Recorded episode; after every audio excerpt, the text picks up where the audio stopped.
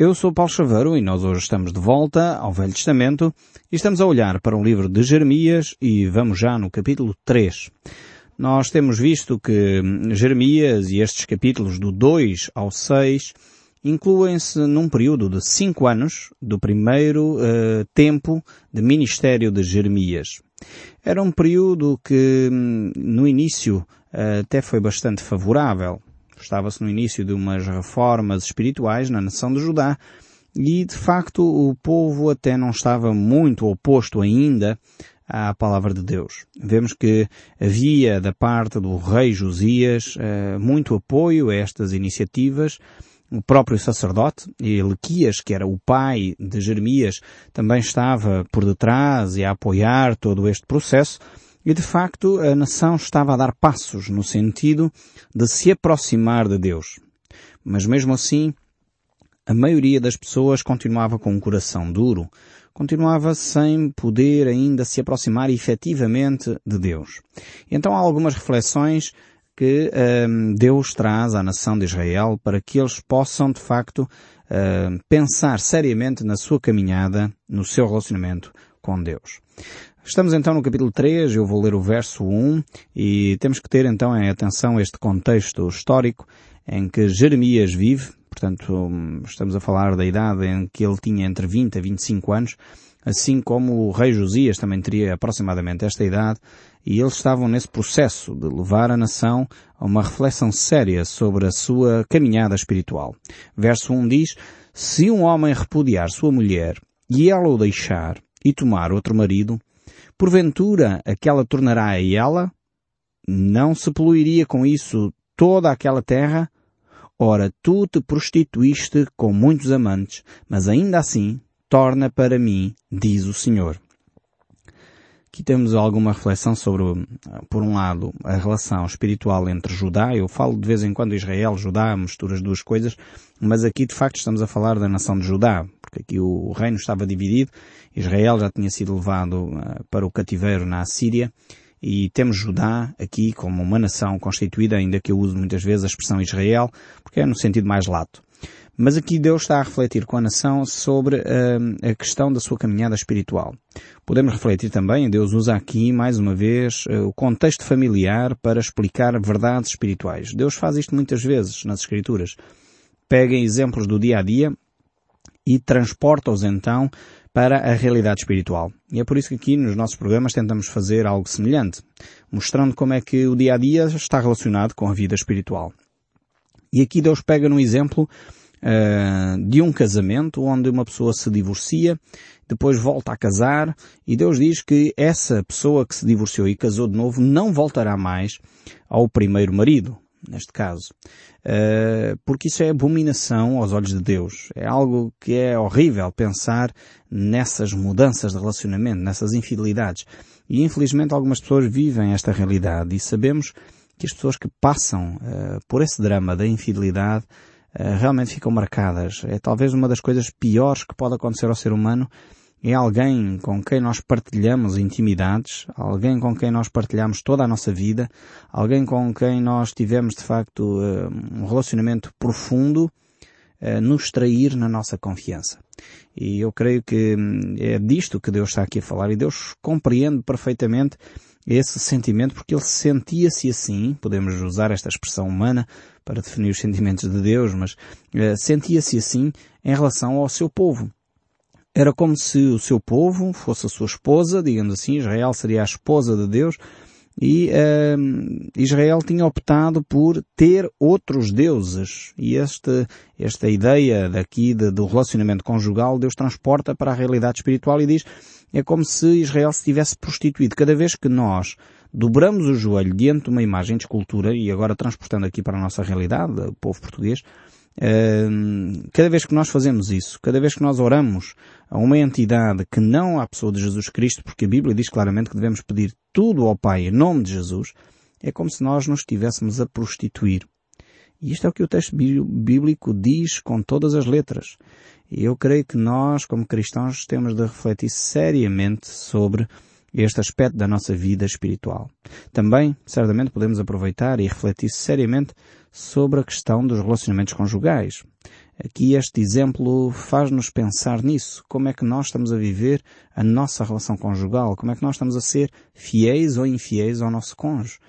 E realmente se, se fomos infiéis devemos estar arrependidos, mudar de atitude. Não podemos continuar nessa atitude uh, de, de, realmente matar espiritualmente, matar a confiança daquela pessoa que é uh, a mais próxima de nós ou que deveria ser a mais próxima de nós.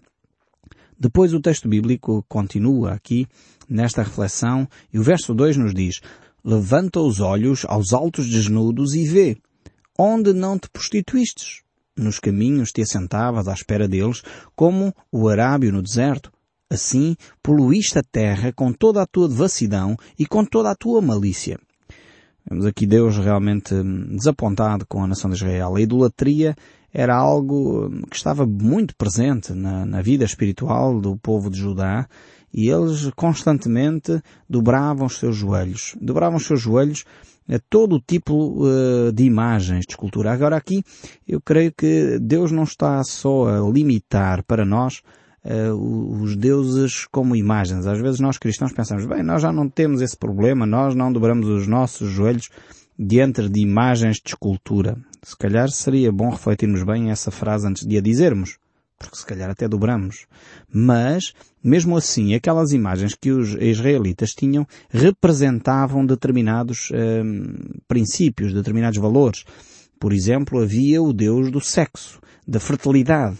Uh, e as pessoas, quando não tinham filhos, então iam ter com essa entidade espiritual também, esse ser, esse ídolo, esse Deus, para que esse Deus uh, pudesse interceder por eles pergunta é, será que hoje o sexo não se tornou um Deus para muitas pessoas, em que de facto é o centro de toda a atenção e cada vez mais nós passamos em qualquer rua, qualquer revista hoje, qualquer canal de televisão, uh, levanta um altar ao Deus sexo, ao Deus fertilidade.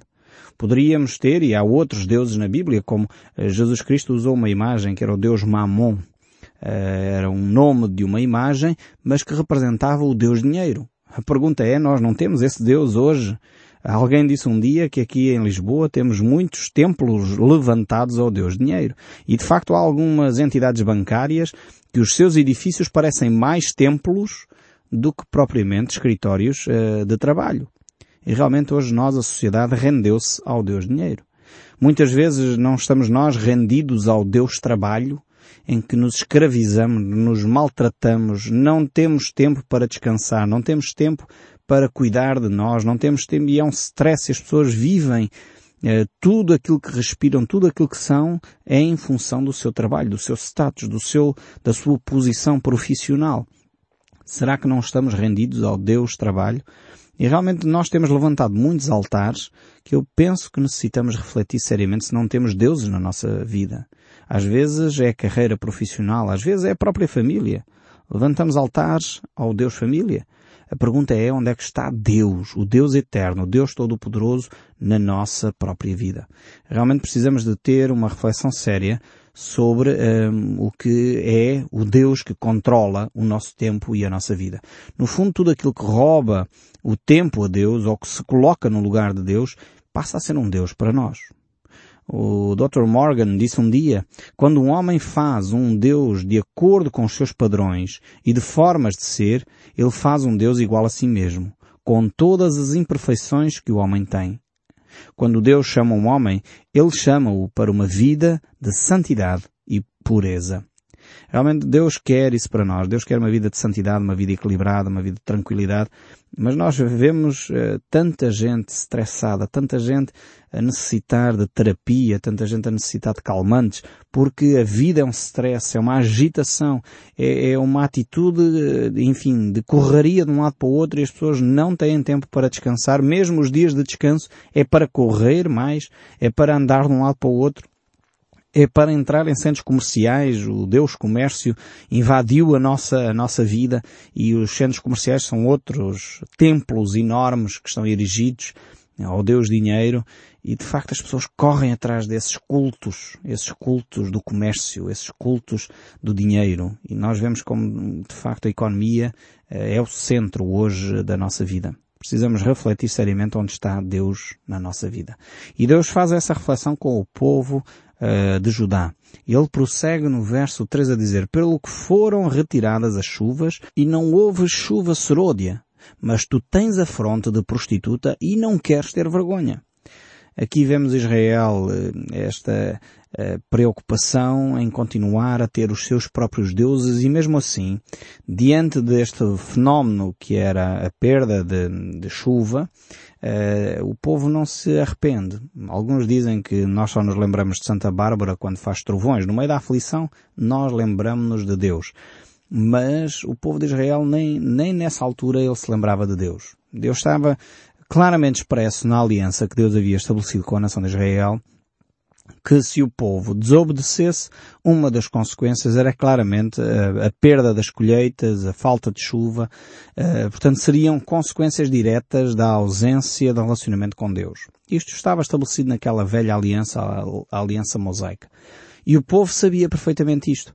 Mas, uh, entretanto, quando o povo uh, não vivia dessa maneira, Deus cumpria a sua parte na aliança e mesmo assim o povo continuava a não reconhecer a mão de Deus e continuava em desobediência para com Deus. Uh, e por isso chegamos aqui à segunda parte da mensagem que Deus tem para o povo de Israel. E ela começa aqui no verso 6 e diz assim, Disse mais o Senhor nos dias do rei Josias, visto que fez a pérfida Israel. Foi a todo o monte alto e baixo e de toda a árvore frondosa e se deu ali a toda a prostituição. Aqui temos de facto uma descrição da atitude uh, do povo em relação à sua caminhada espiritual. O povo vivia em idolatria, continuava a prostituir-se neste sentido em que dobrava os seus joelhos a qualquer uh, imagem de escultura. Alguns deles prostituíam-se literalmente, porque havia alguns cultos pagãos com ídolos que promoviam a prostituição cultual. Uh, e mesmo assim o povo continuava nessa caminhada apesar das repreensões que é a palavra pérfida uh, usada aqui para descrever a nação de Israel aparece sete vezes uh, só neste capítulo. E aqui a palavra pérfida tem este sentido de falso, manhoso, desleal, traiçoeiro. Então é a traiçoeira Israel, a infiel Israel, a desleal Israel. Então é esta ideia de, de pérfida. E Deus vai descrever esta atitude constantemente em Israel e Judá. E o verso 7 diz, por exemplo, depois de ela ter feito tudo isso, eu pensei que ela voltaria para mim, mas não voltou. E a sua pérfida irmã Judá viu isto. Israel teve todas as oportunidades para se arrepender, para abandonar a sua deslealdade, a sua prostituição cultural, mas não o fez. Mas por outro lado, apesar de Israel não ter feito, então sofreu, uh, no fundo, uh, o cativeiro por isso. Por outro lado, Judá teve não só o exemplo uh, de Israel, a norte, como teve também todas as oportunidades e mais algumas. Por isso mesmo, ainda é pior Judá do que toda a nação de Israel. E é isso que Deus vai dizer. O verso 8 continua. Por causa de tudo isso, por ter cometido adultério, eu despedi a pérfida Israel e lhe dei carta de divórcio. Vi que a falsa Judá, sua irmã, não temeu, mas ela mesma se foi e se deu à prostituição. Sucedeu que, pelo ruidoso da sua prostituição, poluiu ela a terra, porque adulterou adorando pedras e árvores, mas apesar de tudo isso, não voltou de todo o coração para mim a falsa irmã Judá, mas fingidamente, diz o Senhor. Vemos aqui que realmente a nação de Judá teve ainda mais oportunidades, porque em determinados períodos a nação de Judá eh, teve reis que conduziram a nação a um arrependimento. Por isso foi-lhes dada mais uma oportunidade. O caso aqui, por exemplo, das atitudes corajosas de Josias, que tenta levar o seu povo a abandonar a prostituição cultural, a abandonar a idolatria, e ele toma medidas políticas nesse sentido. Mas mesmo assim o texto bíblico mostra que Judá, como uma nação, não se arrependeu. Apesar das políticas corretas, apesar de ter um excelente sacerdote, apesar de ter um profeta como Jeremias, com um coração sensível à nação, mesmo assim o povo de Judá continuava sem ehm, voltar para Deus. Judá manteve um coração fingido. E em 1 Samuel a Bíblia diz uh, que o homem por um lado vê o exterior, mas o Senhor vê o coração. Ou seja, uh, aqui o, o, coração é o centro uh, da espiritualidade. E Deus olha, não basta ter rituais bonitos, cerimónias interessantes. O povo de Israel e de Judá tinha esse cerimonial todo certinho. Aliás, quando Jesus esteve entre nós, a classe que ele mais atacou foram os sacerdotes e chamou-lhes de hipócritas, serpentes, eh, túmulos criados por fora. Estas são imagens que Jesus usou para descrever os sacerdotes daquela época.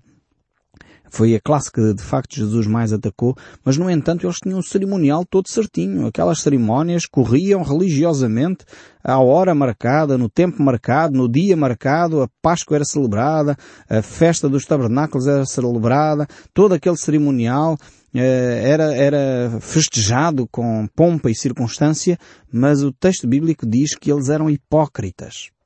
E aqui o texto bíblico nos mostra que Deus olha para o coração. E é isto que Deus quer de si. Muitos uh, cristãos do nosso país, se dizem cristãos, vão até à missa uh, todos os domingos e uh, muitas das críticas que eu tenho ouvido, muitas vezes é exatamente pessoas que dizem isso. Ah, eu não, não vou porque eu vejo aquelas pessoas que vão lá e batem no peito, esta expressão, eh, não percebo muito bem o que é que ela quer dizer, mas batem no peito, penso que tem a ver com a devoção, não é? Batem no peito, mas no entanto depois vêm cá para fora, dizem mal do vizinho, e as pessoas têm razão, não, não se coaduna uma vida espiritual com a murmuração, com a mentira, com a corrupção, não pode acontecer. E realmente é disto que Deus está à espera. A espiritualidade não é só para ser vivida ao domingo, espiritualidade tem que ser vivida à segunda-feira, à terça, à quarta, à quinta. É aí que faz toda a diferença. O que aprendemos das Escrituras tem de ter impacto na segunda-feira. E é nesse dia que se verifica realmente quem é e quem não é cristão. E o texto bíblico volta aqui no verso 11 e Deus diz o seguinte, diz o Senhor, a pérfida Israel se mostrou mais justa até do que a falsa Judá. E porquê? Porque Judá teve todas as oportunidades, viu o exemplo que aconteceu com Israel, ele tinha a oportunidade de ter mudado de atitude. E agora o verso 12 prossegue, vai pois e apregou estas palavras para o lado do norte e diz, volta, ó pérfida Israel, diz o Senhor, e não farei cair na minha ira sobre ti, porque eu sou compassivo, diz o Senhor, e não manterei para sempre a minha ira. Este é o coração de Deus. Eu não sei como é que às vezes as pessoas olham para os textos bíblicos e veem um Deus vingativo, um Deus maldoso. De maneira nenhuma. Deus é um Deus compassivo. Um Deus que apesar de, de tentar levar a sua nação uma reflexão séria sobre o seu comportamento, Deus está pronto para receber de volta a sua nação. Mesmo depois de tudo aquilo que o povo havia feito, todas as atitudes contrárias à vontade de Deus. Mesmo depois, estamos a falar de, de, de séculos de atitudes em que o povo de Israel teve contrárias à vontade de Deus. Deus diz, eu ainda estou pronto para vos receber. Se vocês se arrependerem. Deus está a dizer o mesmo para si. Talvez você já foi à igreja em jovem, frequentou uma comunidade cristã evangélica ou católica, uma comunidade onde a Bíblia é, é anunciada de uma forma fiel e é isso que é mais importante, que tenha que o seu ensino bíblico, porque há muitas comunidades que não ensinam sequer a Bíblia. Então, eu sugiro, se não é esse o caso da sua comunidade, procure uma comunidade onde a Bíblia é ensinada com seriedade. E então procure essa comunidade. E talvez você decepcionou-se, abandonou, mas volte. Volte ao encontro com Deus. Este é o grande desafio de Deus. Deus é um Deus compassivo. Mesmo depois de todas as asneiras que eventualmente você cometeu na sua vida, volte aos caminhos do Senhor. Porque é aí que você vai encontrar a paz de Deus que pode guardar o seu coração. Por isso o texto no verso 14 diz, Convertei-vos, ó filhos rebeldes, diz o Senhor, porque eu sou o vosso esposo e vos tomarei cada um de cada cidade, de dois de cada família, e vos levarei a Sião. Dar-vos-ei pastores segundo o meu coração, que vos apacentem com conhecimento e com inteligência. Este versículo é fantástico. A importância da liderança espiritual tem de ser líderes com o coração de Deus, líderes que entendem a mensagem de Deus, líderes que percebem o amor de Deus para a humanidade e transportam esse amor por palavras, por gestos, por atos, para que, para que o povo de Deus conheça quem Deus é. E o verso 16 ainda diz, sucederá que quando vos multiplicardes e vos tornardes fecundos na terra, então diz o Senhor, nunca mais se exclamará, a arca da aliança do Senhor, ela não lhes virá à mente, não se lembrarão dela, nem dela sentirão falta, e não se fará outra. Naquele tempo chamarão a Jerusalém de trono do Senhor. Nela se reunirão todas as nações em nome do Senhor e já não andarão segundo a dureza do seu coração maligno. Naqueles dias andará a casa de Judá com a casa de Israel e virão juntas da terra do norte para a terra que dei em herança aos vossos pais. Aqui Jeremias agora transporta-nos para uma realidade futura, para o tempo em que Jesus Cristo estabelecerá o seu reino sobre a terra, onde a arca da aliança já não fará mais sentido, porque o relacionamento passará a ser direto com Deus. Através do sangue de Cristo, hoje já isso é possível, não mais faz sentido a arca da aliança, mas o relacionamento com Deus é de facto um relacionamento que passa pelo derramamento do sangue de Cristo. Por isso esta nova aliança estabelecida em Cristo Jesus, e quando tomamos a Eucaristia, quando tomamos a Santa Ceia, de facto estamos a relembrar um simbolismo, estamos a relembrar a morte e a ressurreição de Cristo, a possibilidade que temos de nos relacionarmos com Deus sem ser através da Arca da Aliança. E o verso 19 e 20 diz, então respondi, Pai, me chamarás e de mim não te desviarás. E o verso 22 ainda diz, Voltai, ó filhos rebeldes, eu curarei as vossas rebeliões. Eis-nos aqui, viemos ter contigo, porque tu és o Senhor, o nosso Deus. Esta é a resposta que Deus espera, de facto, dos seus filhos que cada um de nós possa voltar para Deus, voltar a perceber este encontro com Deus. E o verso 25 ainda diz, deitamo-nos em nossa vergonha e cobramos as nossas ignomínias. Porque temos pecado contra o Senhor, nosso Deus, nós e nossos pais, desde a nossa mocidade até o dia de hoje, e não demos ouvidos à voz do Senhor, do nosso Deus. Aqui temos Jeremias a confessar o pecado do seu povo.